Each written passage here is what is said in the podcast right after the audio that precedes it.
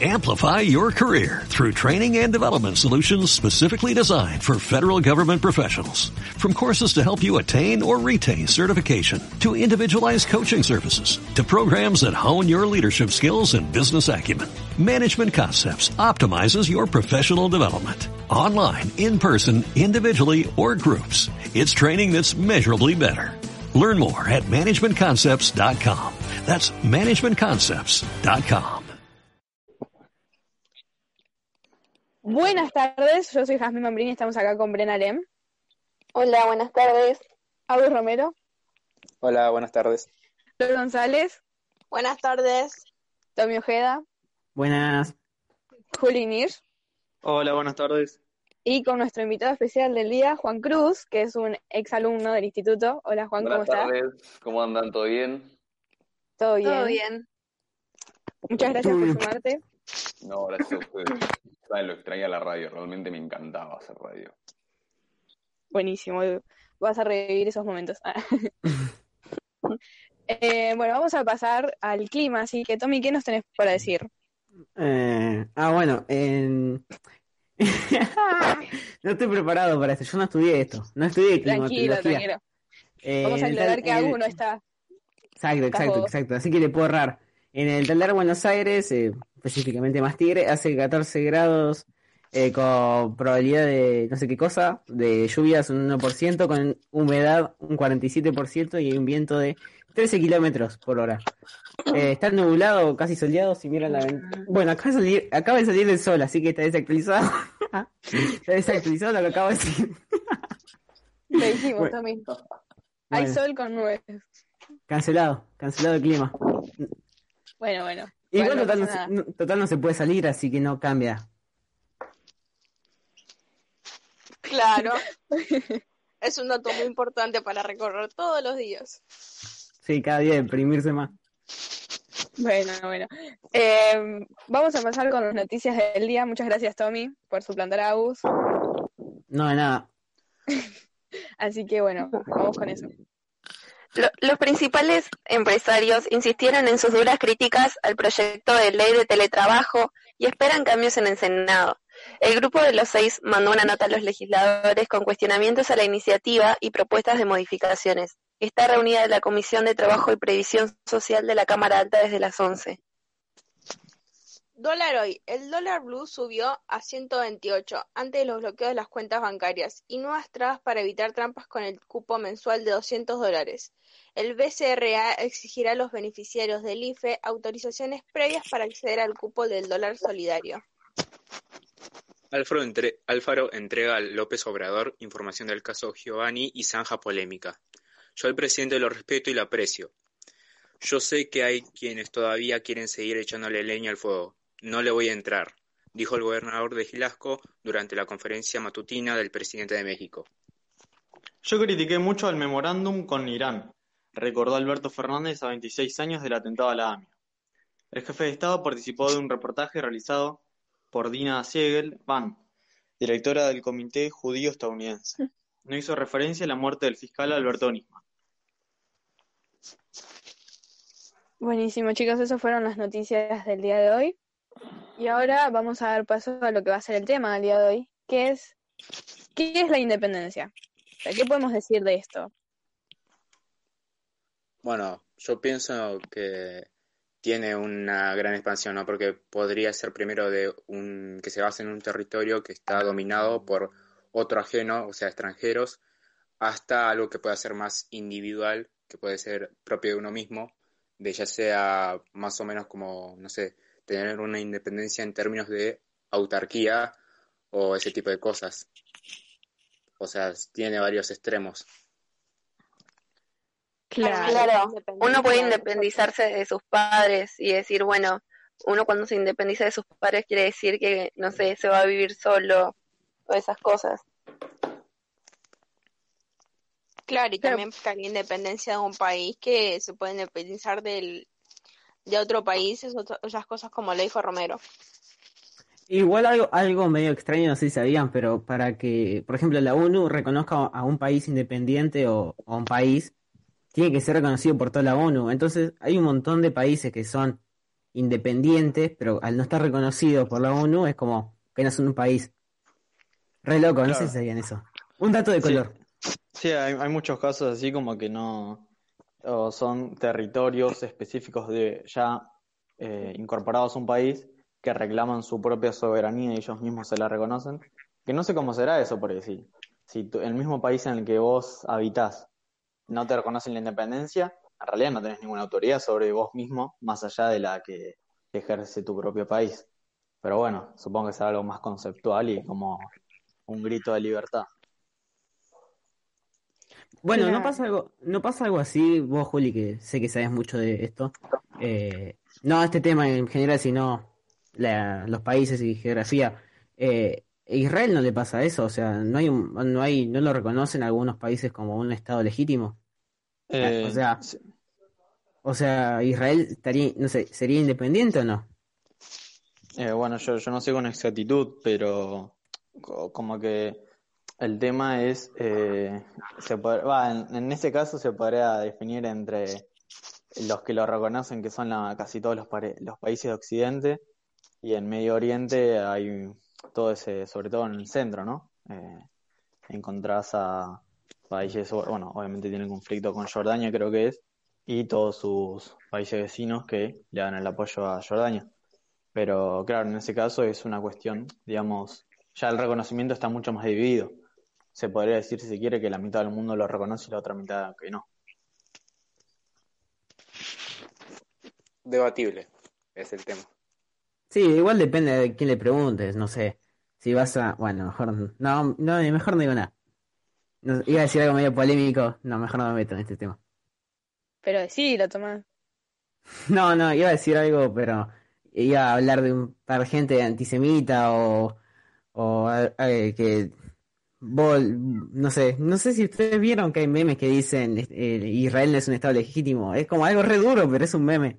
Bueno, pero No. eso es otro tema, que Mirá, lo que, lo que yo creo lo que pasa con Israel justamente cuando se refirieron al tema de la ONU es que muchos estados eh, son reconocidos justamente como independientes por la ONU cuando firman el principal documento que los representa, que representa a la institución, que es la Declaración de las Naciones Unidas. La Declaración de las Naciones Unidas es el documento máximo que hay hoy por hoy en el mundo para declarar los derechos humanos. El problema que pasa con Israel o con alguno de esos países de Oriente, que cuando empiezan a haber conflictos internos, están yendo en contra de los tratados esos que firman, los tratados internacionales. Ahí es cuando empieza el conflicto de la legitimación, la no legitimación, eh, qué parte ratificaron del tratado, qué parte no. Eso tiene mucho que ver a nivel clasificación mundial, ¿no? Claro, por Claro, esa razón hay muchos claro. conflictos ahí internos que siempre se ven.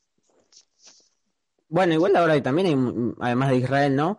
Hay un montón de conflictos. Hong Kong es uno que... Hong Kong, está- sí, a ver, Hong Kong, ¿no? ¿Es? Sí, sí, no, no sé cuántos años le quedan como tiene un, un tratado que no sé si le quedan 50 años y después vuelve a ser anexado a, a la República Popular de China. O sea, la China grande que todos conocemos.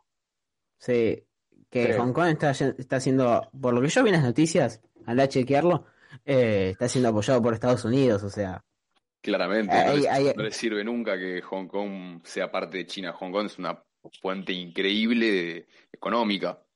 Sí. Imagínate que Estados Unidos sería como reforzar bastante el poderío de la República de China. Claro. es como tener, ser aliado de Hong Kong, es como, no, no sé cómo explicarlo, pero es tener una base en, el país enemigo, o sea, es algo así. Claro, obviamente, obviamente que sí. O sea, está claro que en el mundo hay una bipolaridad, como una pequeña, no tan distintiva guerra fría entre lo que es China y Estados Unidos hoy por hoy. Eso es claro. Y si un, un poderío económico tan grande como Hong Kong pasa a ser oficialmente parte de China, para Estados Unidos es un montón en contra, pero mal. Y otro, otro que se, se quiere independizar, que no, que no es menor, que es Cataluña. Que en eso vi mucha como eh, mucha diferencia, porque hay gente que dice que como Cataluña es el, eh, no sé si se llama estado o provincia, no sé cómo se dice en Estados Unidos, en Estados Unidos, en España. eh, eh, estoy pensando mucho en Estados Unidos, mucha tele. ¿cómo se llama? Hay, hay gente que dice que Cataluña tiene la capacidad de tener más eh, capacidad produ- productiva que España misma, que toda España. Y hay, otras personas que dicen, no, si se llega a independizar Cataluña no puede sobrevivir. Y bueno, eso es otra cosa de la independencia, ¿no? Que es la soberanía económica que muchos eh, países eh, independientes no llegan a lograr.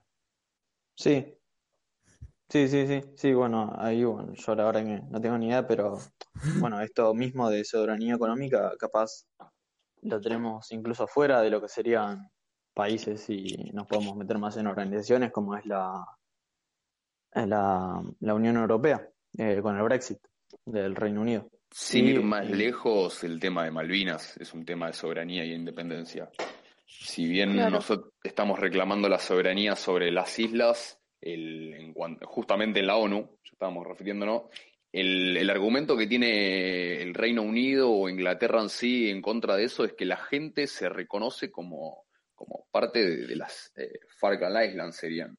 Que por eso mismo el Estado argentino no puede reclamar un derecho donde la gente no se siente parte de Argentina. Eh, la realidad contra esto es que el momento en que los ingleses en el 83 eh, quedan con las islas, toda la gente que estaba ahí, siendo habita- eh, que habitaba, siendo gente argentina, la trajeron para, no sé si para Santa Cruz o Chubut, y pusieron gente suya, que, tra- que trajeron gente de Inglaterra de allá, es obvio que se van a sentir identificados con otro país. Eso también es una parte de la soberanía que, que se reclama. Justo que estaban hablando de la independencia, me, me llevó el tema a la cabeza. Claro. Bueno, yo justamente ayer em, vi un video de una chica que se llama Luana, em, que ella es argentina, pero se fue a vivir como siete meses allá a Inglaterra y un un montón de personas le preguntaban qué pensaban los ingleses sobre, sobre las Malvinas. Y decían como que ellos no ni registran más o menos, o sea, si quieren cargarte con algo, te cargan con el fútbol, pero como que no, muchos no tienen idea, eh, o incluso decían que para algunos, o sea, obviamente decía que hay personas y personas, ¿no? Pero de toda la gente que estuvo rodeada cuando vivió allá, decía que para ellos las Malvinas eran argentinas, e incluso si ellos le dicen como Falkland, algo así, le dicen eh, a las islas, sí.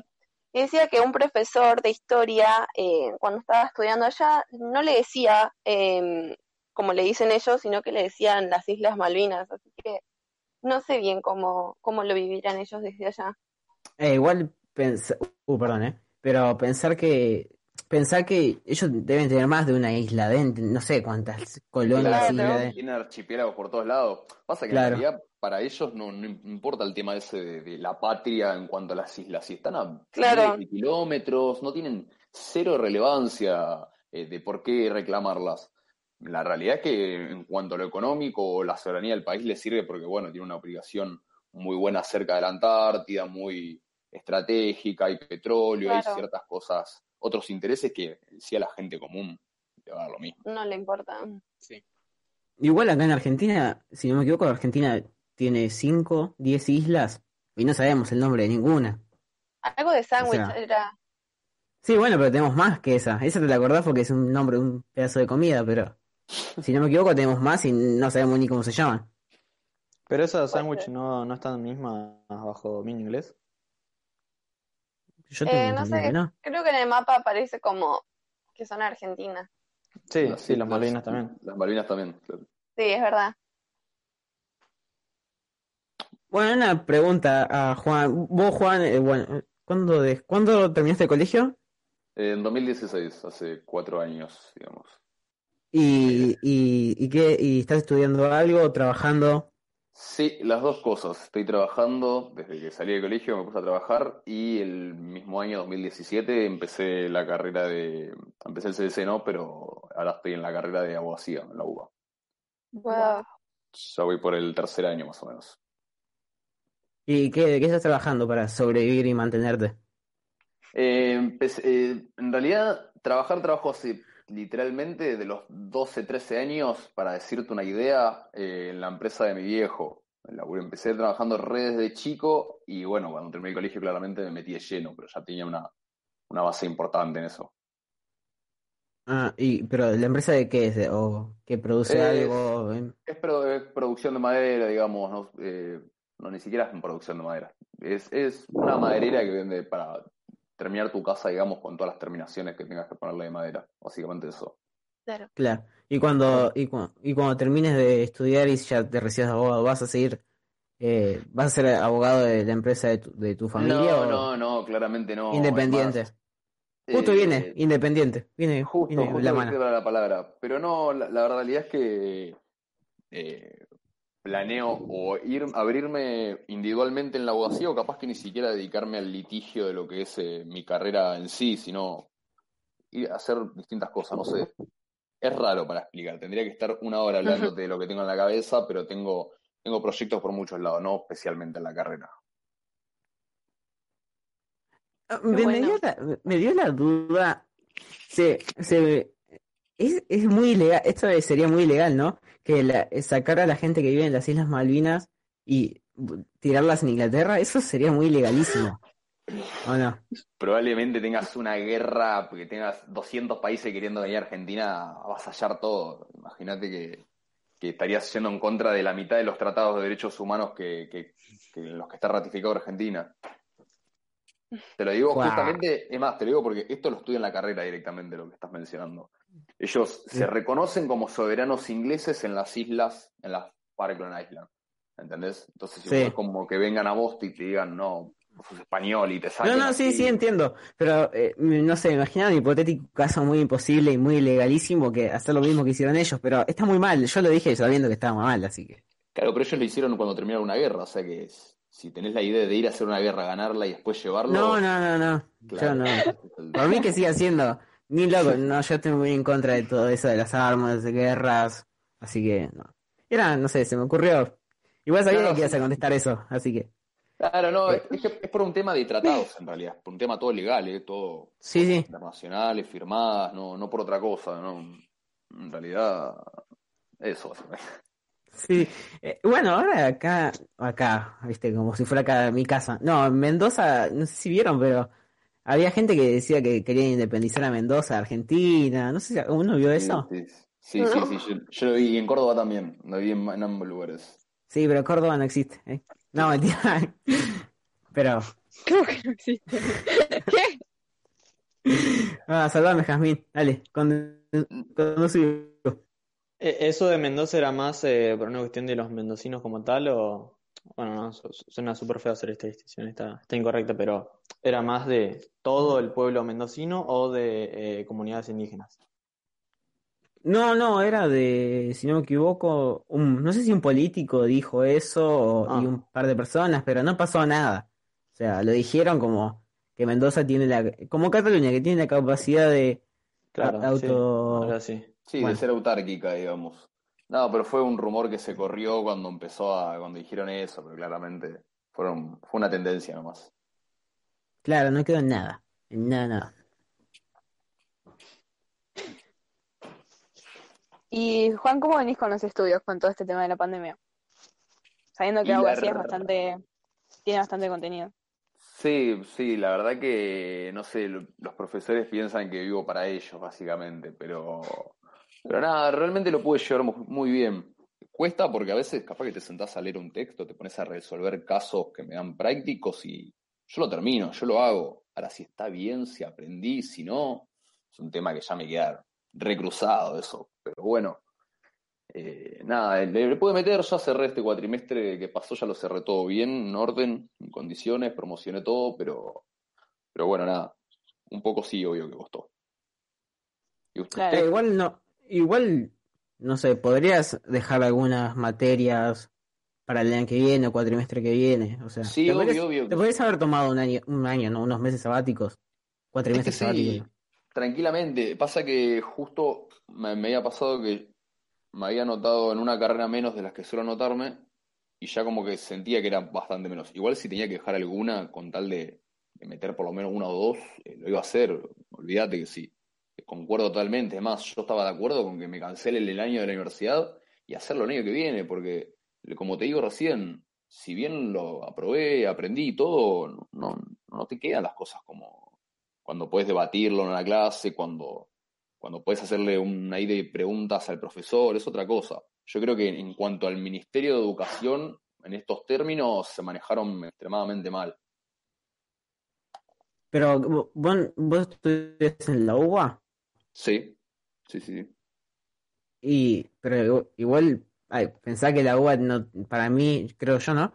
Va, porque mi hermano estudia psicología, ¿no? Y la infraestructura de la UBA no estaba capacitada, o sea, la educación pública no estaba capacitada para nada de esto. O sea, salvo algunas.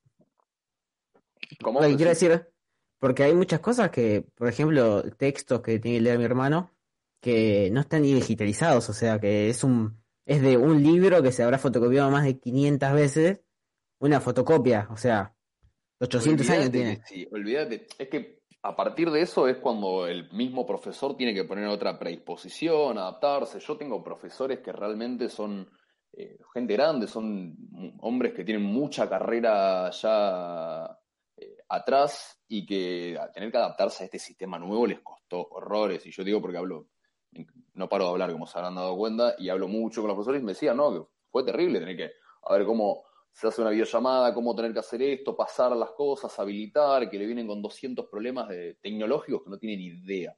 Es ya de por sí chocante para el docente, pero bueno, eh, como todos, como ustedes les debe estar pasando este año, hay que adaptarse a las, eh, condiciones que impone. Y ustedes eh, están en sexto, ¿no? Sí, lamentablemente es nuestro último año y bueno, estamos acá todos encerrados como... Quiero, quiero saber, por favor, desde su lado, cómo lo están pasando. Realmente... Yo eh... ya como uno que se acostumbró, pero sinceramente es horrible. Sí. Me imagino, me imagino. Lo estuviera esperando cinco años para que sea esto, pero... Sí. No, igual para mí, para mí la, la peor, lo peor fue la primer, primer mes. El primer mes fue como que vos analiz, eh, pensás y, decís, no, esto va a durar, de acá va a durar seis meses. O sea, cuando empezó la cuarentena yo ya me imaginaba que hasta septiembre no, no iba a terminar. Yo ya me... Era obvio. El primer fue terrible. Fue terrible porque era mucho chocante ya, chabón. Yo no podía creer que salía a la calle y veía gente con barbijo en todos lados, como si estuviéramos en el lugar más tóxico del planeta, ¿entendés? Como que era todo muy loco. Sí, como que estabas en Asia, viste que en Asia ya se usaba barbijo, eh, pero igual allá es una cuestión de respeto, o sea, allá, si no me equivoco, se usa para como para no enfermar al otro. Es, es una mentalidad que tienen ellos, o sea... Mi tía, mi tía está viviendo en China y cuando usan los barbijos es por la polución muy alta que hay. Tipo en, los en algunos países asiáticos hay muchos niveles de contaminación, pero extremo. Incluso hay días que, o hay ciudades que ni sale el sol directamente por lo contaminado que está, entonces por eso tenían que usar los barbijos. Bueno, un montón de fotos comparativas de lo que es ahora con lo que era antes. Veía los monumentos todos disturbios, así, no, no se veían claros y después ahora se ve como que está mucho más claro. En India, en India bajó un montón, en uno de los lugares que más contaminaba del mundo, bajó totalmente lo que fue eso. Pero, pero nada, en cuanto a eso, yo por ejemplo las dos primeras semanas que directamente ni siquiera fui a trabajar, yo a partir de la segunda semana de, de, cuarentena pude salir, pero las primeras dos semanas encerrado en mi casa me sentía totalmente mal, pero mal a un punto donde llegué a tener por primera vez en mi vida un ataque de pánico, cosas así raras, pero fue terrible, fue terrible como lo que me imaginaba, era más lo que me imaginaba o el cambio de la locura que era que otra cosa, pero pero nada, así como ustedes dijeron, ahora como que ya te lo ves algo más común. Sí, lo que yo me imagino, yo lo que veía era, o sea, vos veías las películas, documentales y veías a Asia que usaban barbijos y yo dije, siempre dije, no, pensé, qué loco no usar barbijo todo el tiempo, es una locura. Y bueno, pasó, o sea, ¿para qué lo pensé? Sí, va a seguir pasando y se va a quedar y, se va a quedar en la cultura, en la psicología, en la mentalidad humana, o sea, eh, no, no saludarse tanto, no tanto abrazo. Sí, sí, sí, sí. No, no, o sea, como que el apretón de manos dicen que siempre tendría que haber sido un codo, un choque de puños, cosas así, donde realmente, por más de que no sea pandemia, te transmitís un montón de cosas de esa forma, la, la habitual normal de, lo que hacemos nosotros. Tornuar a cualquier que, lado. Que quizás a otros países no se les va a hacer tan difíciles, pero como que los argentinos somos muy afectivos, por así decirlo. Entonces, em, claro, es como que va a costar eso de, O sea, imagínense que nosotros nos saludamos con un beso en el cachete. No importa si conoces o no conoces a la persona. Claro, y hay, hay provincias que son dos. Hay lugares del país que son dos. Y un abrazo. Además. Sí, de verdad. Claro. Es como difícil, más que nada para nosotros, cambiar esta o adaptarnos a esta nueva realidad.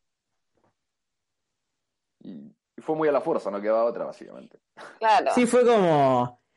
No, lo más choqueante igual de la pandemia es que nosotros estuvimos toda una semana diciendo, bueno, yo y mis alrededores era como, ah, sí, virus chino, China, China, ya, todo el, otro lado del mundo. Eh, sí, una gripe. imposible de que venga. Pasó dos semanas y me comí todas las palabras. El primer caso en Argentina pasó, y así, bueno, la historia ya la sabemos porque la vemos todos los días en el noticiero. Recomendación, no mire noticias. No te sirve de nada. lo malísimo fue que nosotros tuvimos nuestra primera semana de clases y, chau, el lunes cuarentena total. O sea, chocante al mil. Yo usé, yo, usé el yo usé el buzo dos veces. El primer día y ayer. Ayer se me cayó café y yo lo manché. Yo no creer. ¿De qué color hicieron las camperas? Pregunta aislada, ¿no? Pero ¿qué color las hicieron? Rosa. Eh, no, no diga, no diga eh, ¿qué color decís que hicimos? Bueno, ya lo dijo. No, no escuchó, no escuchó. ¿O sí? O sea, amarillo. No. Eh, no sé, ni no. ¿Celeste? Bueno, bien. Yo eh... había votado por el mismo color y terminé poniéndome una bolsa de falabella encima. Así que re bien. y tuvimos problemas a la hora de elegir los colores. Hicimos como cinco votaciones de nuevo así. Igual fue medio corrupta esa votación. Claro, no, sé por qué hubieron tantas votaciones. a mí me pasó exactamente lo mismo. Habíamos elegido el color que queríamos, estábamos re contentos todos y por tres grupos, por un grupo de tres personas, tres mujeres que se hicieron las revolucionarias y no sé qué, terminamos haciendo 14 votaciones más y terminamos literalmente con el peor color de todos. O sea, si tenían ganas de hacer una competencia por la campera más fea, estábamos allá arriba. ¿Qué color? ¿Qué color tenían ustedes? Literalmente una, una bolsa de farabela, así como te lo imaginabas, una pelota de tenis, era un Mike Wazowski Ay, sí, me acuerdo, Creo me acuerdo. Sí, que los veías. Es imposible que no te acuerdes de esa campera. Y los veías a 3 kilómetros. Claro. O sea, oh, allá viene el de sexto. Imagínate que nos decían trapito. Limpia para era no, horrible la verdad, pero bueno. Igual algo que nos pasó a nosotros es que teníamos, eh, tardamos mucho en elegir color. Y todos los buenos colores, o que no se habían usado tanto, los perdimos. Porque elegí la tarde, el A. Y eso, pero eso, la verdad que eh, yo lo pensé en el momento, pensé exactamente igual que ustedes, y después me arrepentí y dije, yo estaba así. Podés hacer un diseño distinto de campera, por más que tenga el mismo color, pues es tu año, es tu campera. Del lado que te saca una foto en otro lado, qué sé yo. Mal, tienes razón. Vamos a cambiar la campera ahora. Justo hablando de la independencia y del tema de la pandemia, sacaron los dos temas. ¿Cómo ustedes creen que les va a afectar en el cambio este que van a tener saliendo del colegio a, una vida un poco más distinta? No sé si más difícil, pero distinta. ¿Les afecta en cuanto a la parte de independencia propia de ustedes? El caso sí, para mí, bueno, para mí va a ser más, más difícil ser independiente. O sea, Imagínate ir a vivir solo. ¿Cómo va a quedar el país? No vas a poder ir a vivir solo ni loco, pero ese es otro tema. Eh, no sé, la gente cuando empieza a salir de la casa, mi prima, mi prima tiene literalmente, no sé, quedó traumada, sale a sacar la basura, y es como, COVID, COVID, COVID, y eso, yo mejor salgo de mi cuarto, me quedo acá, eh, total, tengo todo. Eh, claro. Luz, internet, ¿qué más necesita? El agua está sobrevalorada. No necesita nada. La sociabilización está sobrevalorada, ¿no? Claro, tenemos el famoso Zoom que te roba los datos. Claro. como TikTok. Pero bueno, eh, son temas. Temas y temas. Y vos, Juan, tenés hermanos. ¿Con quién está pasando la cuarentena? ¿O vivís solo? Eh, yo vivo, o sea, en el mismo, tengo un departamento en el fondo del terreno de donde vivía, con mis viejos, digamos. Todo en el mismo lugar, pero mi apartamento queda en el fondo. Así que sí, solo relativamente. Eh, después mi hermano, mi hermano mayor vive a la vuelta y mis dos hermanos más chicos están adelante con mis viejos. O sea, estoy todo el tiempo acompañado.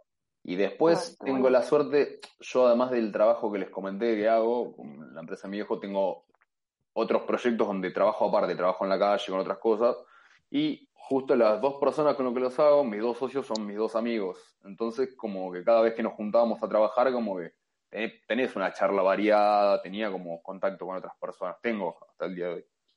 Entonces, como que la cuarentena no me afectó en ese lado, más que las primeras dos semanas donde estaba encerrado. Claro bastante bien dentro de clave, No, para mí algo clave para pasar la cuarentena y no sufrir tanto es buscar cosas para hacer. No sé, con mi hermano hicimos, una huerta. Yo me puse a estudiar. Yo soy malísimo para el inglés y ahora estoy entiendo textos básicos. O sea, sí, hay cosas para hacer. Me puse a pintar. Yo no pinto. La última vez que pinté fue en el 2008. Algo así. Nada, y ahora pinto. O sea, hay, hay que buscar cosas. Buenísimo, bien, bien. Es que, es que sí, a ver, vas a estar más tiempo en tu casa, con menos responsabilidades, menos carga eh, de rutina, lo mejor que puede hacer es aprovecharlo como algo positivo, totalmente. Estoy re de acuerdo en eso. Claro, porque la primera que te acostás en la cama o te sentás es no, no boom, depresión. No salís. No, no, salís de esa. Claro, pero igual yo creo que depende de la actitud que le ponga cada uno. O sea, hay personas que tienden más al pesimismo, como yo, y me cuesta encontrar algo que me guste, o sea, es como difícil tener que vivir todos los días, es como todos los días iguales, iguales, y es como que uno tiene que encontrar algún tipo de motivación para encontrar algo que lo despeje.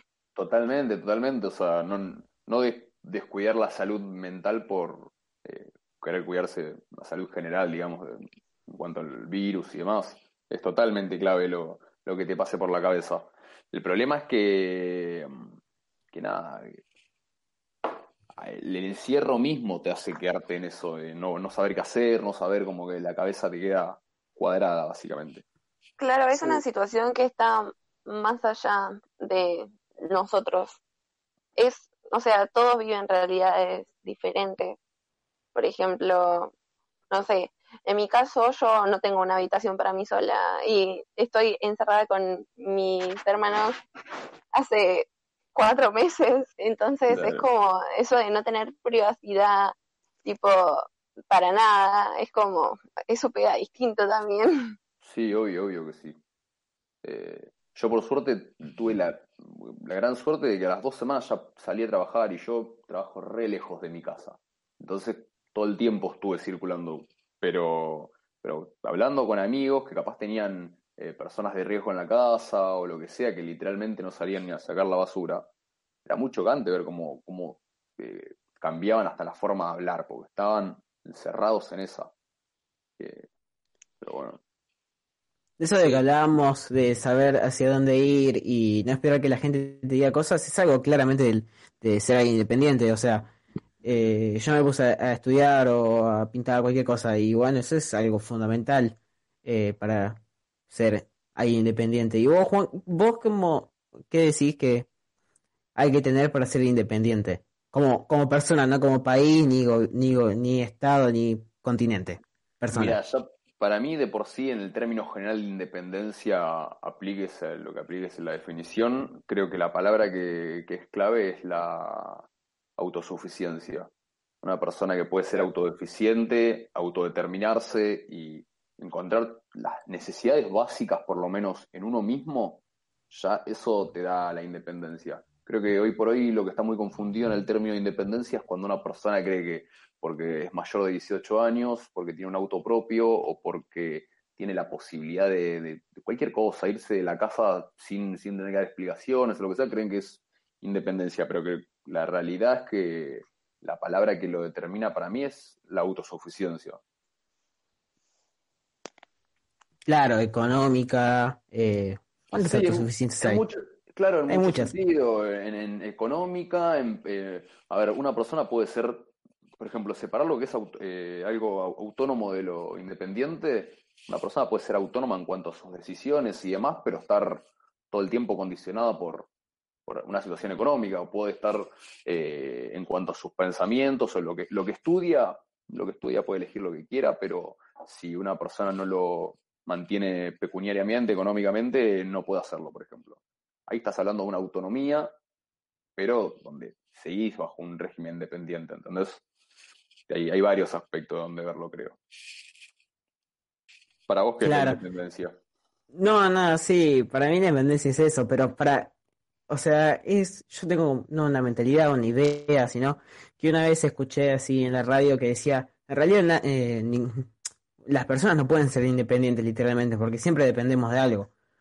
Ya depender de, no sé, eh, alimentarse, o sea, y hacer las necesidades básicas, ya es como que estamos atados a algo, pero, no sé, sí, ser independiente, o sea, tener tu eh, casa, digamos, eh, au- eh, manejar tu propia te- economía, saber qué hacer sin que nadie te lo diga. Más Eso que todas esas mí. cosas, una independencia mental, una independencia de ideas, me parece el triple de importante que una independencia económica, por ejemplo.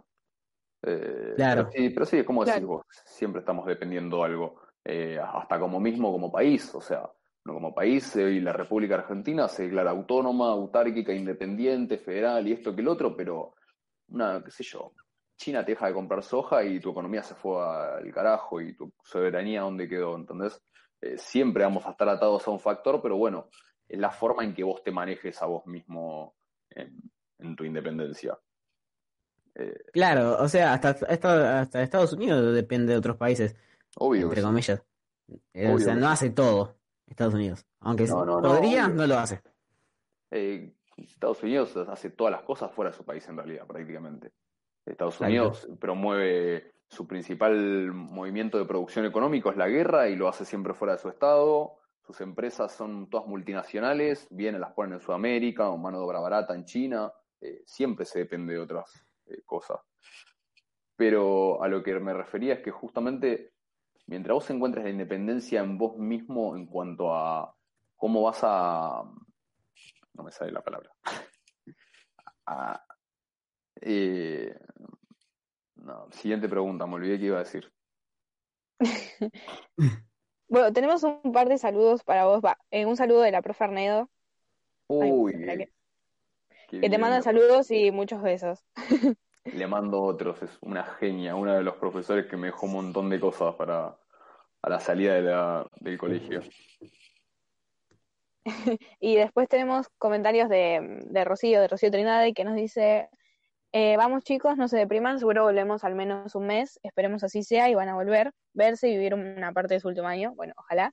Eh, muy buena la radio, nos vemos mañana, porque bueno, mañana tenemos el tema de la despedida, creo.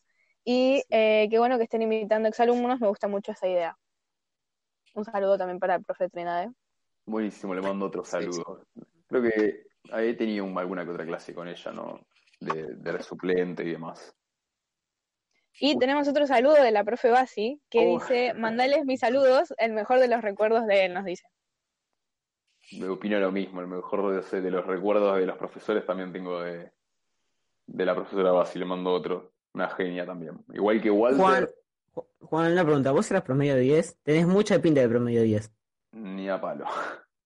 Promedio 8. Digo- no, digo la verdad que se me hizo, no, 7.50, 8, 7.58, sí. Se me, se me hacía fácil el colegio por lo que siempre andaba con lo justo, ¿entendés? Sí, mal, ¿para qué necesitar más notas si con eso pasás? Sí, Nah, sáquese la me- mejor nota. mientras yo tenía tiempo para padear, para hacer todas mis cosas y realmente no llevarme materias y aprender algo, yo iba perfecto. Hoy por hoy lo, lo sigo aplicando en la facultad. Que tenga tiempo para mis cosas personales, lo académico no tiene que ser lo mejor. Claro.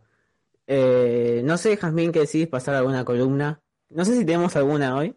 Me parece que sí. con Agus. Agus, ¿querés pasar a tu columna? Eh, sí, sí, sí. Eh, bueno, yo quería hablar sobre una película en específico que se llama The Truman Show. No sé si alguno la vio. Buenísima. Sí, Sí. sí, sí, la vi. Es de Jim Carrey, sí. Jim Carrey. Bueno, Sí. bueno, vos entendiste. Sí, sí. Eh, y bueno, ya que estábamos hablando de la independencia, Para, para, Agus, un clásico trajiste igual, ¿eh? O sea, un estreno Sí, sí. De, de ayer. No, no, sí, es vieja, vieja, del 98 es. Bueno, pero está buenísima para ver en estos tiempos. Para Sí, mí, sí. la única película buena que tiene ese, ese señor. La- sí, eh, para mí esa y Eterno Resplandor de una mente sin recuerdos son como una de las mejores que hizo este actor que interpretó. ¿Cuál Y- peli recomendaste ahora, perdón? The Truman Show. Ah, sí, sí. eh. Eh, y quería destacar dos cosas que saqué. O sea, tiene muchos conceptos en sí la película, pero quería destacar dos, que era en sí eh, la verdad o la mentira, y otro concepto que es esto de lo que estamos hablando, que es la independencia o dependencia. O sea, vos que podés elegir. Y creo que esta película, eh, más allá de la trama así o lo humorístico, lo lleva bastante bien, sobre todo en el final, que bueno, no quiero spoilear mucho porque por ahí hay gente que todavía no la vio y la quiera ver porque está en Netflix. Y es como que este antihéroe, que bueno, les cuento en sí cómo es la estructura de la película. O sea, básicamente es un, un hombre que vive en un show, o sea, un show que es transmitido en todo el mundo, pero él no sabe que es parte de un show, justamente. Eh, esa es básicamente la estructura de toda la película.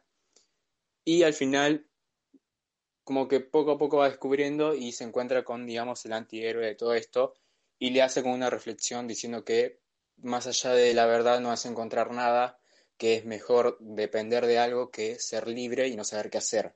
Justamente me recordó algo de eh, que dice Sócrates en el libro del Fedón, escrito por Platón, que dice que es mejor depender de alguien, o sea, fíjense cómo justifica la esclavitud también en esos tiempos, porque bien sabemos que en, en los tiempos griegos eh, la mano de obra era eh, de esclavitud. Pero bueno, justifica diciendo que es mejor depender de alguien que sabes que es mejor que vos. O sea, ellos mismos, los que se consideraban hombres iguales de la polis, decían que era mejor eh, depender de alguien porque ellos decían depender de Dios. Claro, justificaban tener a alguien trabajando por nada para ellos y Claro, y era algo así, y decían, bueno, nosotros dependemos de Dios, porque Dios eh, es todo, o sea, el mundo de las ideas, del alma, es mayor a nosotros.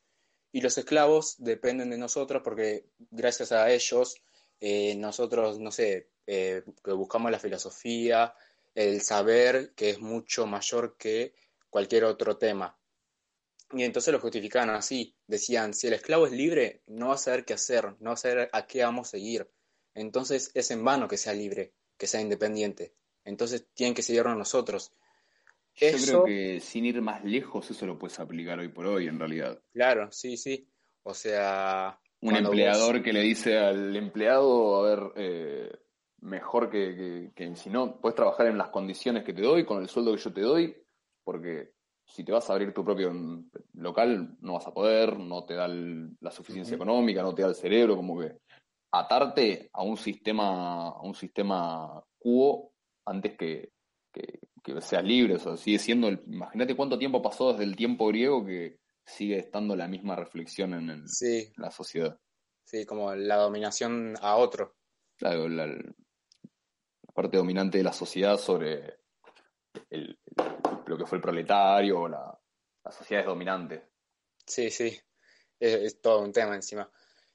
Y bueno, justamente esta peli me hizo acordar a eso, o sea, que en cierta manera trata de manipular al protagonista diciéndole más allá de la libertad no vas a saber qué hacer, este mundo lo creé para vos y solamente para vos no vas a encontrar algo mejor, sino cosas peores.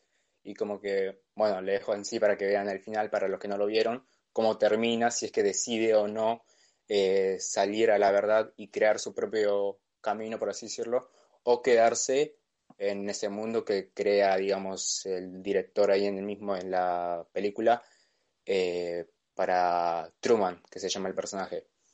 Así que nada, me pareció una película muy interesante, sobre todo para esto lo que estamos hablando, de alguna manera con metáforas lo, lo ejemplifica. Y nada, esa es de mi parte la columna de entretenimiento. Encima, eh, perdón, eh, en una parte eh, da como una crítica de la televisión donde, eh, bueno, pasa el final y aparece una escena de guardia de seguridad y dicen, eh, bueno, ¿qué otra cosa hay para ver en la tele? Y termina la película, algo así me parece que es el final, que es, Sí, la- sí, es como, similar. es lo que vimos ahora, o sea, te- no sé, estaba, no sé quién miró acá Bake Off, pero estaba la polémica de Samantha y que, no sé, que chocó una persona que era profesional y bueno, ¿qué pasó? Terminó Bake Off y ¿quién es Samantha? O sea, ¿quién ganó Bake Off? Nadie sabe. Pero bueno, Yo no lo vi, no vi ni un solo episodio, pero me enteré de todo, absolutamente todo. O sea, la repercusión que tuvo es enorme. Yo la terminé odiando Samantha y nunca vi un capítulo, nada. Todo me enteraba por Twitter. Yo también, por Yo también. Yo me, me he terminado. Cambiamos de tema rotundamente, pero bueno, no pasa nada. Está bueno esto. Eh, yo me he terminado. Sí, yo me peleé, no peleé con mi hermano, pero mi hermano como que le agarró un poco de desprecio y yo estaba como, amigo, no, no conoces nada, o sea, ni siquiera sabes si lo que dicen de Samantha es real, o sea, y terminó siendo falso, si no me equivoco. Pero bueno, no sé. Sí, Eso, como- eh, lo- los peligros del internet. Bueno. sí. Otro tema. Eh, no sé, producción, anote, anote el título para la próxima radio. Problemas del internet. Listo, tenemos tema para la próxima. La Wally nos está escuchando, así que lo va a anotar. Yendo un poquito para lo que estaban hablando antes, tenemos otro comentario de Rocío Trindade que nos dice, eso sigue pasando en la política también y los ciudadanos que siguen a ciertos políticos a ciegas. Claro, ¿no? El hecho de fanatismo eh, y no ir a concreto a lo que cada político propone o en sí sus ideologías. Muchas veces Claro. creo que eh, la gente se rige más por lo emocional y no por lo racional y no sé, siguen por fanatismo nomás. Exactamente, totalmente Es básicamente lo que estamos hablando de Bake Off. Sí, o sea, que mucha gente no corabo- o o sea, revisa en sí la información que eh, circula ahí por el- la internet y terminan, no sé, tal vez quieran dar un mensaje y termina el mensaje siendo muy modificado a lo que quería llegar a ser. Claro, es que los, los medios o cualquier persona que te quiere imponer una ideología o un pensamiento te hace, te hace terminar pensando lo que, lo que ellos creían. Es, es eh, lo que pasa justamente con lo político, eso me llamó mucho la atención, de que el político no, no cree, no, no- lo que le interesa no es que vos veas sus políticas como las mejores para votarlo y demás. Quiere que vos tengas confianza en su imagen, en su poder carismático y en lo que hicieron anteriores personas en el mismo partido y se cierra todo ahí. Sí, sí. Ese es el Claro, como que te hacen creer que sos libre e independiente de elegir, pero en realidad, eh, no sé, los medios te controlan, eh, bueno, te controlan. Sí, te manipulan de alguna forma, te guían. O sea, y vos seguís creyendo, bueno, yo elijo este porque yo, yo soy eh, un ciudadano independiente y soy libre de elegir el que quiera, pero en realidad es como que todos estamos influidos, así que conclusión, no somos independientes, más o menos. Depende de dónde lo miren. Eh, vos, Juli, no tenías columna, ¿o no? Esto No, no. lo había preguntado y me olvidé. Ah, bueno. Vos tenías algo para aportar de tecnología. No, no. Ah, sí, bueno, yo, te- yo tenía algo que era, eh, por lo que leí así muy por arriba, súper profesional mi trabajo, eh, que es la, la ley de influencer, que es, es una forma de regulación o que haya registro de los de las publicidades, publicidades que hacen a los eh, influencers, que, no sé, suben un, eh, miren esta marca, eh, no sé, por ejemplo Toyota, el auto este, bueno, igual esto ya pasa en otros países, ahora se, está se quiere implementar acá, donde el influencer va a tener que subir, por ejemplo, si sube una historia a Instagram, va a tener que haber un has- hashtag que, que no sé qué va a decir, eh, pero que deje claro que es una publicidad. O sea, como que avisa al espectador de que hay una publicidad. Y nada, y así de una forma y registro en el AFIP y todo eso. Igual, los influencers ya, por lo que he visto de algunos que, que sigo, han dicho que ya, ya tienen registro. O sea, eh, no están figurando como publicidad pagada por influencer, pero aparece como eh, publicidad a tal empresa. O sea, Claro, es para hacerlo más formal. de- ah, un registro de las cuentas que llevan. claro, Eh, o sea, sí, sí. No, el fin del Estado, justamente de la ley, es, eh, como quieren hacer con todo en el país, es blanquear los capitales que hay disueltos por ahí para levantar la economía. Le- Claro. La, plata- la plata en negro que, que gira por ahí. Claro, claro. Eh, igual, si no me equivoco, no entrarían los canjes, o sea, los famosos canjes de, oh, miren este, esta comida de este restaurante, no sé, Rexona, arre que no es un restaurante, pero, eh, eh, ¿cómo se llama? Sí, sí, Y, cambiando de y le producto por mandan un plato de comida. Eso Claro. no figuraría como, eh, es una publicidad, pero no figuraría. O sea, porque no hubo una factura y plata por medio, sino que hubo un pedazo de comida de Rexona. Nada, eso nomás. Eh, no, sé, ¿no hay más comentarios o algo por el estilo? Em, no, nos había quedado una pregunta que no me acuerdo si la había hecho Bren, de que, de qué cuadro sos, eh, Juan Cruz, creo que era. Eh, yo de River. Mal. Pero muy El más grande. Está Mal bien. ahí. El No, no, mal ahí. Está bien, está bien. Qué ¿De mal. qué cuadro sos vos? De Boca, De boquita más grande. el más grande. Sí, sí, sí. Ponele. No. ¿Columna deportiva no hicieron ninguna? No, es que tampoco pasa mucho, o sea, eh, no se sabe eh, cuándo va a volver el fútbol argentino, se están, o Y, pero no es el sea, único deporte que existe, creo yo. No, sí, obvio, o sea, yo no, fútbol miro a River nomás y hasta ahí, o sea, pero si no vuelve fútbol, los No, demás sí. no creo. Sí, la, la columna deportiva la venimos haciendo hoy, justo no hubo, pero sí, generalmente sí hacemos y si bien tocamos principalmente fútbol porque es bastante popular, eh, solemos comentar Claro. cosas de otros deportes. sí, igual me imagino que hoy por hoy hay, hay muy pocos deportes y, Sí, y la sí, sí, hay escasa información, pero sí, ju- justo esta vez no, no hay. Bien, Encima bien. es un deporte que se juega al aire libre, o sea, si no vuelve, si no vuelve un juego que, bueno, el rugby, el rugby también vuelve, eh, es al aire libre, pero hay mucho más contacto, pero no importa. Eh, No, pero igual tenés 22 personas en cierta cantidad Claro, o sea, si no vuelve un deporte como eso, no va a volver, yo qué sé, el básquet, el pádel, no sé, cualquier deporte que estés encerrado, Pádel, el ajedrez. pádel- pádel es mucho más, más, eh, Más seguro, sí, bueno, igual- vuelva. Son dos personas distanciadas, sí, ni siquiera Claro, necesitas un árbitro. Tenés razón, deberíamos hacer una campaña para que vuelva el pádel. O sea, el problema no es juntar firmas. cerrado. El problema no es tanto el encierro, sino el problema es la, la cercanía que va a tener la cantidad de gente que hay. Yo, por ejemplo, soy fanático de las peleas y miro UFC y, y si bien son dos peleadores que están, en- se están confrontando todo el tiempo, tienen una serie de, de- para pasar de registros, de, de hisopados, de esto, de tomar temperatura a todos los del cuerpo, a los, del, a los técnicos, a los jueces.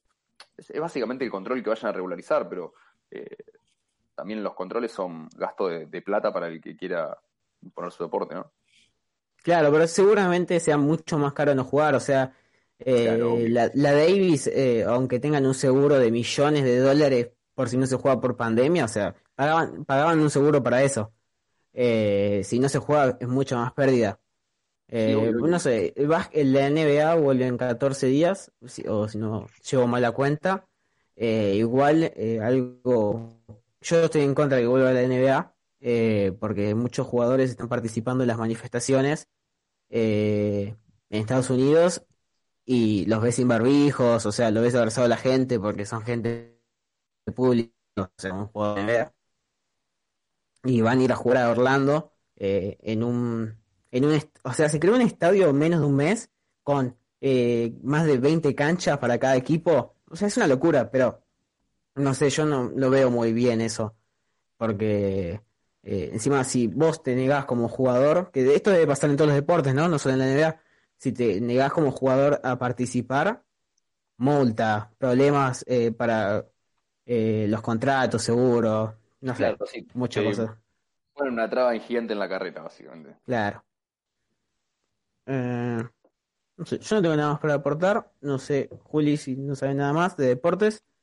Eh, el tenis iba a volver, o sea. Y encima Djokovic tuvo coronavirus hace, ¿cuánto? ¿Dos semanas? ¿Tres? Sí, ¿Y ya está bien? sí, sí, en, en tenis habíamos comentado ya hace un par de, de, de radios que había vuelto, se había jugado un torneo Claro, son Florida. deportes pr- prácticamente Eh, individuales. Claro, O sea, sí, sí. Sí, el bueno, el fútbol bueno en Europa ya en varios lugares ya eh, sí, sí, ya volvió a arrancó. comenzar y ya está terminando incluso, ya hay campeones eh, y ahora la Champions, la Europa League se juega en agosto creo, No, no. así que eso. Bueno, creo que ya Eh, estamos para terminar la radio. Sí. Sí, se contestaron todas las preguntas, si no me equivoco. Las columnas ya están dichas. No sé si quieren decir algo más o terminar algo sobre la independencia de lo que estuvimos hablando. No, que esperemos que la cuarentena termine pronto, así soy libre de salir de mi casa. Aunque no voy a salir porque voy a estar re traumado, pero hay gente que quiere salir, así que que salgan ellos. Sí. Bueno, eh, sí, para mí también. eh, en- términos de independencia creo que quedaron varios eh, varias concepciones acerca de esa definición de su concepto. Y sí creo que quedó bastante completo. Faltó David nomás que dijo que iba a venir y desapareció. Sí sí no, no sé vamos a mandar una búsqueda un rastrillaje a ver si está. así que sí a las 4 de la tarde come no manejo sus horarios de comida y bueno Pregúntale a Brenda que es comer temprano. Uy, ¿eh? Ya está comiendo. sí. Brenda está cenando. Ya, normalicé mi horario. Mi rutina. Cena a las 5 de la tarde y almuerza a las 8 de la mañana. En tiempos de cuarentena no hay horario para nada, loco. Mal, loco, dejen de bartear. Igual sí, no puedes para igual posta, no puedes comer a las 5 de la tarde, aunque yo como a las 3, o sea. Pero yo nunca como a las 5 de la tarde. Brenda no, Brenda, no mientas, sabemos que comes a las 5 de la tarde. Lo has dicho públicamente en la radio, hay grabaciones. Wally, eh, inserta grabación. Fue una sola vez. Fue una sola vez.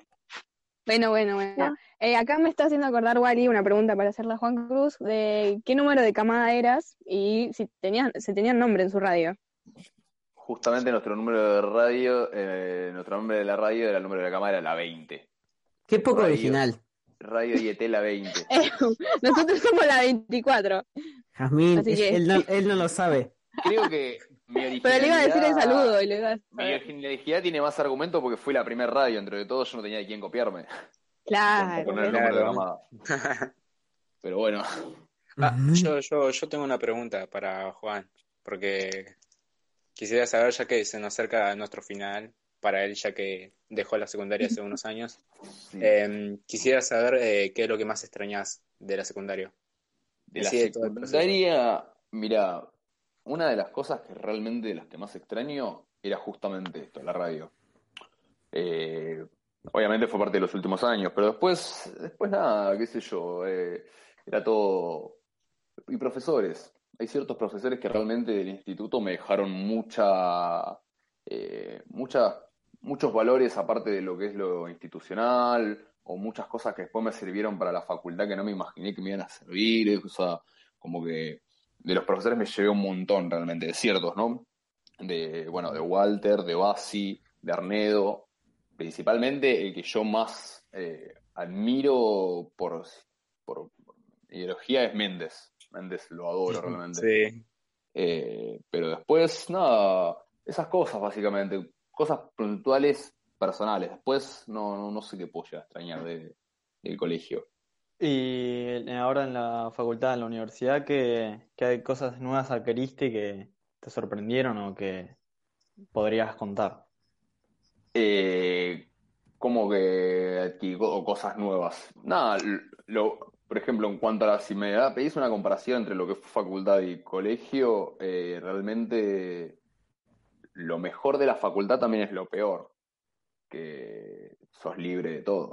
Puedes faltar, puedes no hacer las cosas, o sea, nadie te está controlando, pero bueno, uno, si viene en su libertad, siempre tiene que tener ciertos límites. Creo que es una de las bases principales de la independencia, justamente, ¿no? Sí, sí. Tener la, la posibilidad de hacer lo que quieras pero sin salirte de los límites personales que vos te pongas. Eh, son cosas que la facultad lo terminás aprendiendo capaz que si no lo tenías implementado antes, cuando te empezás a chocar con la pared. Claro, sí. Juan, una pregunta así. Perdón, eh, una pregunta así, nada que ver. Si yo ahora agarro una foto de cuarto año, cuarto año, sí, cuarto, y te muestro, ¿vos me podrías decir el nombre de todos tus compañeros? De cuarto año, nombre, apellido y alguno capaz que te digo dónde vive. Sí, sí, obvio, me acuerdo. Mm. Pero, otra pregunta, ¿había grupo WhatsApp en ese entonces o no existía WhatsApp? Existía el WhatsApp, yo tengo WhatsApp que me acuerdo de como de 2012, 2013. Pero ¿Y había grupo? Grupo no me acuerdo. Sí, grupo sí, que no, obvio que sí, los primeros grupos eran. 2014-2013 empezaron a ver los primeros grupos. ¿Y cuando terminaron? ¿Ese grupo sigue existiendo primero? No, ni, ni cerca. No existe, claro. Ni el Y- de cuarto, ni el de quinto, ni el de sexto. Literalmente, yo en lo personal no tengo casi relación con mis compañeros de la secundaria. Es por un tema de que yo, mis amigos personales los tenía afuera del colegio, pero, pero no, hablarme me, me hablo con alguno que otro cada tanto nada más. Y cuando llegó la hora de irse de ese grupo, ¿pusiste algún mensaje motivador? O sea, chicos, los extraño, ta, ta, ta, los voy a extrañar, tal, tal, tal, tal", ¿Y te fuiste o fue No, no, salir del grupo y al toque? No, ni cerca, salió, son- se, se- como se todo, se fue, se fue dando de que empezás a perder la relación en realidad. Es como que tenés una, una relación con tus compañeros, como amistades, de tus amigos, te- capaz que te ves absolutamente todos los días dentro de la secundaria, adentro del colegio, donde sea, pero después de a poco capaz que cada uno, la realidad es que cada uno lleva, agarras una rama, ¿no? Agarra un, lugar de vida, a menos que, que esa persona siga teniendo una función en tu vida, después como que te vas encaminando para otro lado. Eh, igual, nada, con mis compañeros la verdad que re hay, hay algunos con los que me sigo hablando, me sigo viendo cada tanto, pero en cuanto a lo personal no, no, no mantuve relación con nadie. Da igual es normal, o sea, me parece, no me parece que ahora es más raro, pero antes era así, porque no había forma de comunicarse, pero si vos no tenés relación con ninguno de tus relación, si no tenés un amigo cercano o generaste una amistad fuerte, ya está. Claro. ¿qué Te, relevancia te independizaste de tus compañeros del colegio. Totalmente, eh, totalmente, y es, es un, es un cambio copado en pensar de, del mismo grupo, después vas a la facultad y tenés tres grupos distintos por materias, eh, el mismo grupo que tenés este cuatrimestre puede cambiar el cuatrimestre que viene porque no se asignó una materia, porque no le dieron las correlativas, porque no va al mismo horario que vos. Eh, ahí también es justo lo que me hacía la pregunta antes, si no me equivoco, era Agustín, eh, sobre los cambios que, que vas viendo en la cosa. Yo por suerte me pasa que en la facultad tengo amigos que los conocí en el CBC, o sea, hace tres años, y hoy por hoy son de mis mejores amigos, y por más que nos cursemos juntos, los sigo reviendo y los adoro, pero eh, cosas que no me dejó el colegio, por ejemplo, que bueno, amigos de conocerlos de toda la vida, y sin embargo, hoy por hoy lo- los saludo nada más. Y una duda que tenemos todos capaz ahora que es nuestro último año, ¿ya tenías decidido que querías estudiar? O sea, ¿ya sabías que querías estudiar abogacía? Uf, ¿Ese sabés que último yo año? tuve, tuve un re lío con eso porque el último linda año pregunta. yo literalmente lo arranqué creyendo que iba a ser una cosa completamente distinta. Yo siempre fui muy de, del entrenamiento, del deporte y todo, y me hubiese re gustado hacer deportología, nutrición, kinesiología, como ser un personal trainer copado. Y iba reencaminado a eso, a eso, a eso, a eso. Y después de la nada, de repente, me pasó que me empezó a gustar demasiado la radio. Estaba enloquecido con la radio y tanto Flor, eh, Basi, ¿no? Eh, Walter, el Pocho, no me acuerdo el nombre del Pocho. ¿Saben quién es el Pocho? Pablo. Sí, Sí, sí, sí, sí. Pablo. Pablo, Sí, sí. Bueno, ellos me decían. El Pocho no tiene nombre, se llama Pocho. O sea, Claro, ese bueno, es el no, nombre. que, que quede claro que mi curso, la 20, le puso el nombre de Pocho. Que quede dejado de Wow. ese lado. Eh, Esto habría que chequearlo igual, pero vamos a decir que es verdad. Sí, sí, sí, literalmente. Una vez jodiendo era el mundial y le dijimos, che, sos igual al Pocho Lavesi. Nada que ver, ni, ni parecido al Pocho Lavesi. Y le empezamos a decir Pocho. No, y volviendo a la pregunta que me decía, eh, los profesores me empezaron a decir que estudie locución porque a mí me gustaba, que yo quería producir. eh, me gusta mucho lo que es producción de multimedia, que sea videos y todo. Me- me pasó que me empezó a gustar en el colegio. Y ahí, como yo tenía entre qué voy, a lo que quiero hace un par de años, que era lo de personal trainer, por decirlo de alguna forma, o me voy para el lado multimedia. Y entre la decisión de las dos cosas terminé eligiendo abogacía. Me parece que no tiene nada que ver ninguna con ninguna, o sea, Exactamente, oh, es como que tenías A y B y te fuiste por la W, o sea, totalmente. Bueno, pero pasa que en, en ese momento donde estás en la decisión me puse a pensar, a decir, eh, pará, tengo que bajar un cambio porque yo estaba decidido a, tengo que hacer esto, por esto, por esto, por esto, como estaba muy estructurada la cabeza. Entonces dije, voy a hacer lo que realmente tenga ganas de hacer, voy a ir por donde necesite, si necesito tomarme un año para pensarlo, lo voy a hacer. Y nada, me puse a pensar de que yo, desde chico, pero literalmente chico, te hablo de 5, 6, 7 años, de que tenía ganas de ser abogado. No sabía ni lo que era la abogacía, pero yo tenía ganas de ser abogado.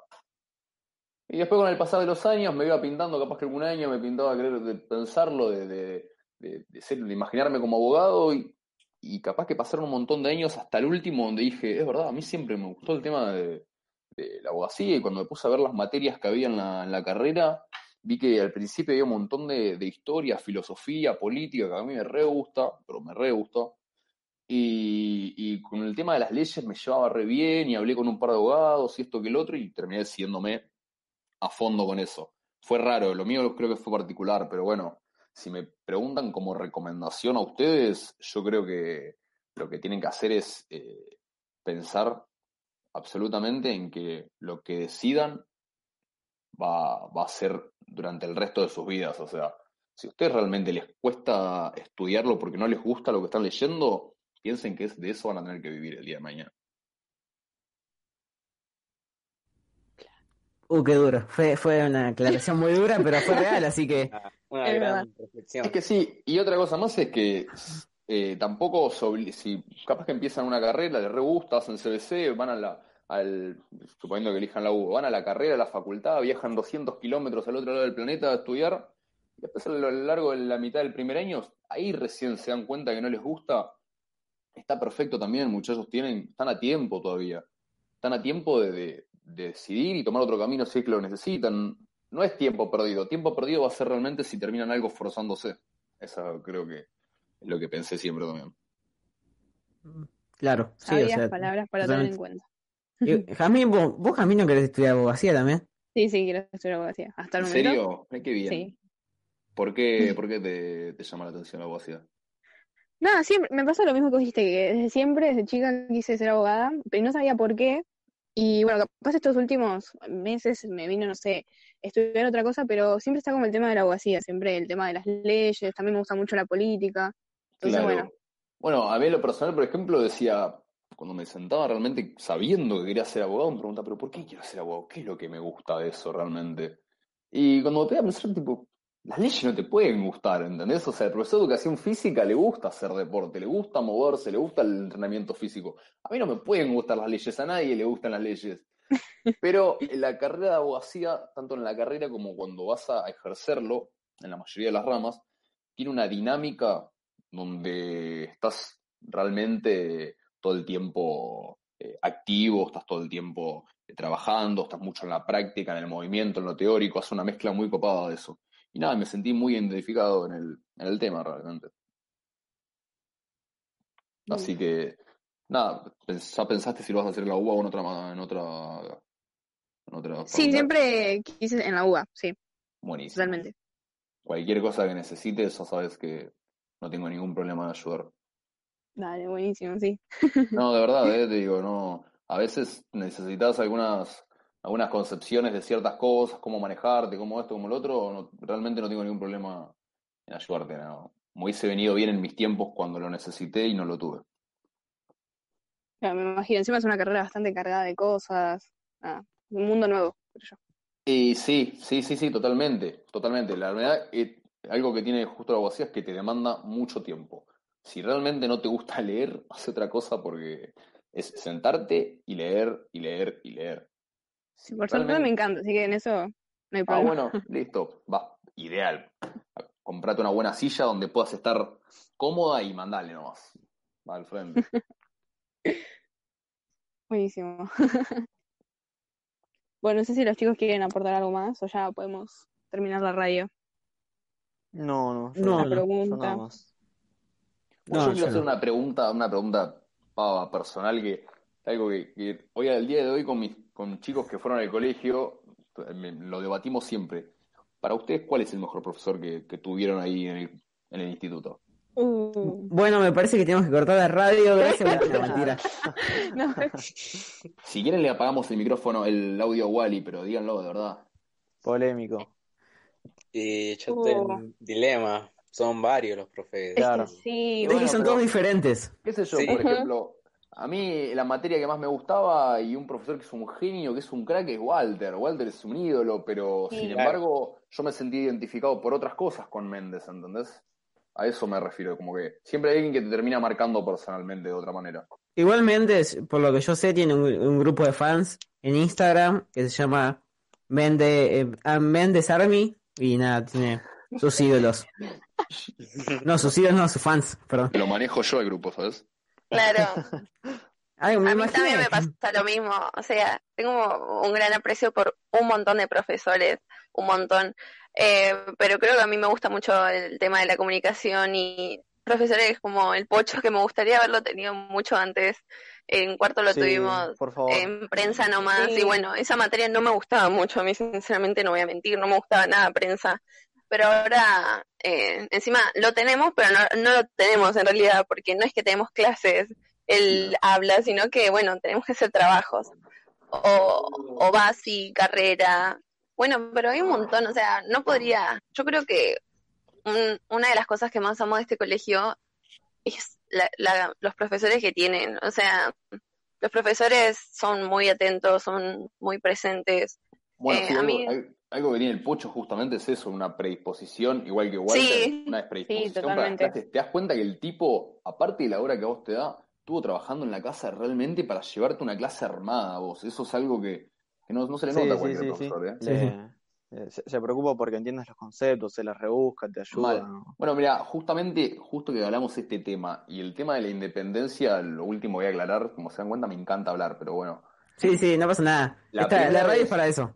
Cuando estuvimos, la primera vez que tuvimos radio con Walter, que él decía que empezamos con nada, eh, literalmente con Walter no teníamos nada, estábamos hablando en el, en el Zoom de- del colegio, no me acuerdo dónde estábamos, en sillas y nos hablábamos entre nosotros, esa era la radio que teníamos.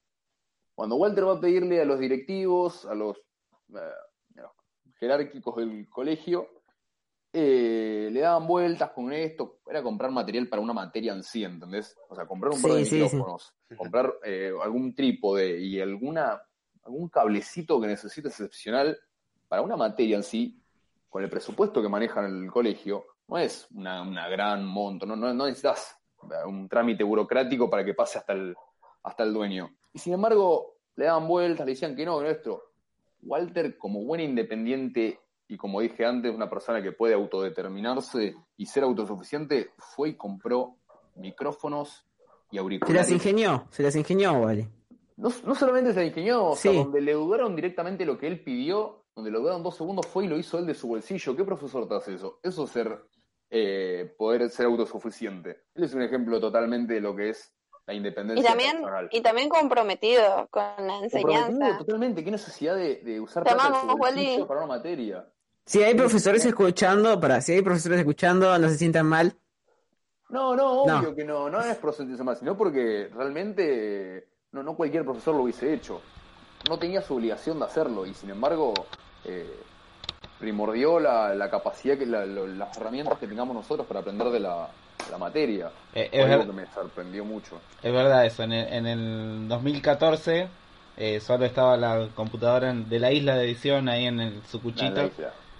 Y estaba en la computadora y un microfonito y, bueno, en el 2015 eh, yo vi que esto no, no se podía continuar de esa forma porque para establecer un diálogo primero grababa uno, cortábamos, grababa el otro y como que se, se enfriaba todo así, ¿no? Y bueno, entonces eh, cuando arrancó el 2015 yo dije, acá hay que meter una consola porque para armar un debate necesitas grabar los diálogos, ¿no? Y, y bueno, quedó quedó de, de ese modo, digamos. Y, eh, y todo el 2015 se transitó con mi consola y con cuatro micrófonos que fallaban, fallaba el cable, fallaba esto, fallaba lo otro. Sí, sí, estábamos como podíamos, pero para nosotros era la gloria tener un micrófono y un auricular. Bueno, o sea, y en, claro, y en el 2015 arrancamos con los con las transmisiones en vivo también, muy muy precaria con una pequeña webcam que la girábamos según quién hablaba.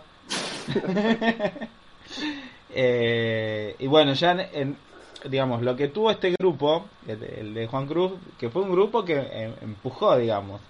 Empujó y Sí, te motivó, vos, vos viste en ese grupo que se podía, entonces vos claro, le diste sexta y fuiste para adelante. Claro, y entonces, bueno, sumada la motivación que tenía el grupo, ¿no?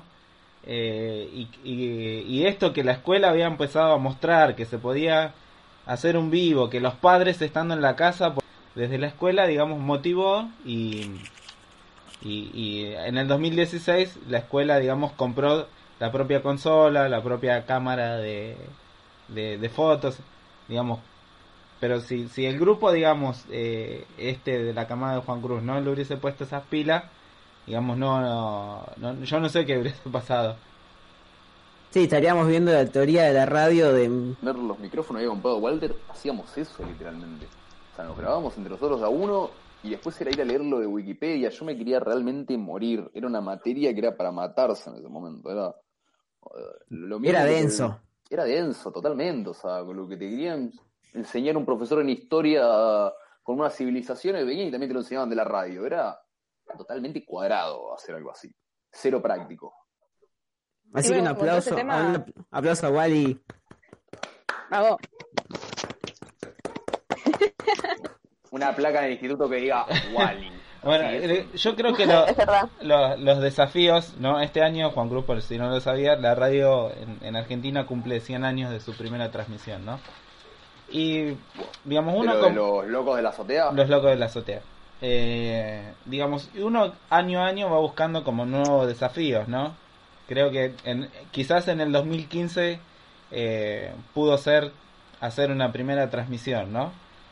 Y, este año la propuesta era, bueno, poner el contenido de la radio en, Spotify.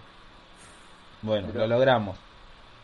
Hemos, puesto eh, podcast de, de, los programas que se, que se producen, digamos, lo trasladamos a la plataforma de Spotify bien. Digamos, el año pasado, bueno, era quizás sumar las transmisiones en vivo, no solo en YouTube, sino también en Instagram. Bien, entonces como, como que cada año la radio tiene que eh, buscar sus desafíos.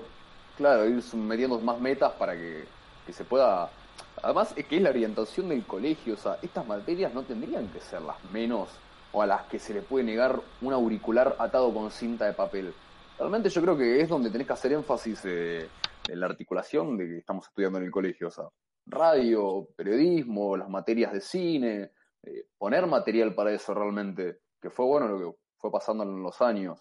La verdad un hipotético caso donde eh, el colegio te permita eh, como rentar, rentar entre comillas, sacar una cámara y puedas grabar tus propias producciones con una cámara buena. Eso estaría bueno.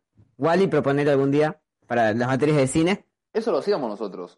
Va, por lo menos a, mí y a otro chico nos permitían hacer esas cosas, creo, si no me equivoco. ¿Qué, sacarlos del colegio a, la, a, la, a una ah, cámara? Del, colegio no, pero lo usamos para grabar todo. No, así como si fuera una biblioteca, pero que puedas alquilar material. Y pasa que eso sería un tema importante. Ya sí, obvio, es un tema re... Hay que confiar mucho en los alumnos, pero bueno. No, no, no. Soñar es gratis, así que puedo. Puedo soñar. Obvio. Nunca, lo único que nunca tenés que dejar de hacer. Claro. Como vos eh, eh, eh, pedías o como que vos te imaginabas un micrófono o algo bueno para transmitir, bueno, llegó. Así que si yo, pues, si vos hiciste eso, yo voy a imaginar que la gente del futuro del instituto va a tener una cámara que va a poder sacar de colegio y grabar lindas cortos. No, obvio, es que yo lo que creo, mi duda recién no fue en que no pueda ser posible, yo lo veo re posible, nada más que creo que lo único que falta es una persona o profesor o grupo de, alumnos con un profesor que armen un proyecto realmente motivador, donde tenga ciertas pautas que, bueno, que beneficien a los alumnos, como vos decís, de sacar la, cámara, que pautas como, bueno, si esa, esa cámara sufre algo, ¿qué puede pasar? Un proyecto bien armado puede ser replanteado. Si realmente es un sueño, podrías hasta motivar a que se haga. ¿Por qué no? Qué lindo. Bueno, yo listo, yo no tengo nada más para aportar, porque podríamos ir hasta las 5. Ah, bueno, ya son las 5. Bueno, hasta las 7. Así que yo por hoy estoy hecho. No sé, ¿alguien más quiere aportar algo? Juli, Rome, Brenda. No, acá en la cucaracha nos están diciendo que vayamos cerrando. Ya nos pasamos un poquito de... Censura, censura. Bueno, pero estuvo lindo, a mí me gustó, o sea, se dijeron muchas cosas que son verdad. A mí también. La verdad, Juan, muchas gracias en serio por sumarte.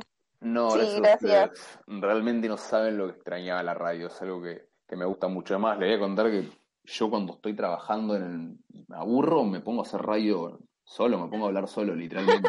Como un loco, me pongo a no, pero, ¿sabes lo que puedes hacer? O sea, eh, yo ahora, como ya me aburrí de pintar, o sea, me aburro muy rápido de las cosas que hago, estoy pensando en grabar podcast y su- total el podcast de en Spotify hay de todo, así que voy a Sí, empezar sí, a sí. grabar algo y voy a empezar a subir, total. Haz Claro, eso, eh. si te gusta, si te gusta hablar, mandale No, no, lo- no podcast. hago porque no, te- realmente no me dan las horas del día con el tiempo, pero, pero eh, imagina, una radio imaginaria es algo que hago todo el tiempo. Capaz que voy manejando y voy, voy hablando así como si fuera una radio, ¿no? No estoy muy bien Bien. de la cabeza, muchachos, pero, pero es algo que me gusta hacer. Sí, es como hablar solo, tenés voz pero- de, de- de locutor o de, o de conductor. Tenés voz. Gracias. Igual hay que desconstruir eso, porque el- eso de la voz del locutor era antes, ahora ya está.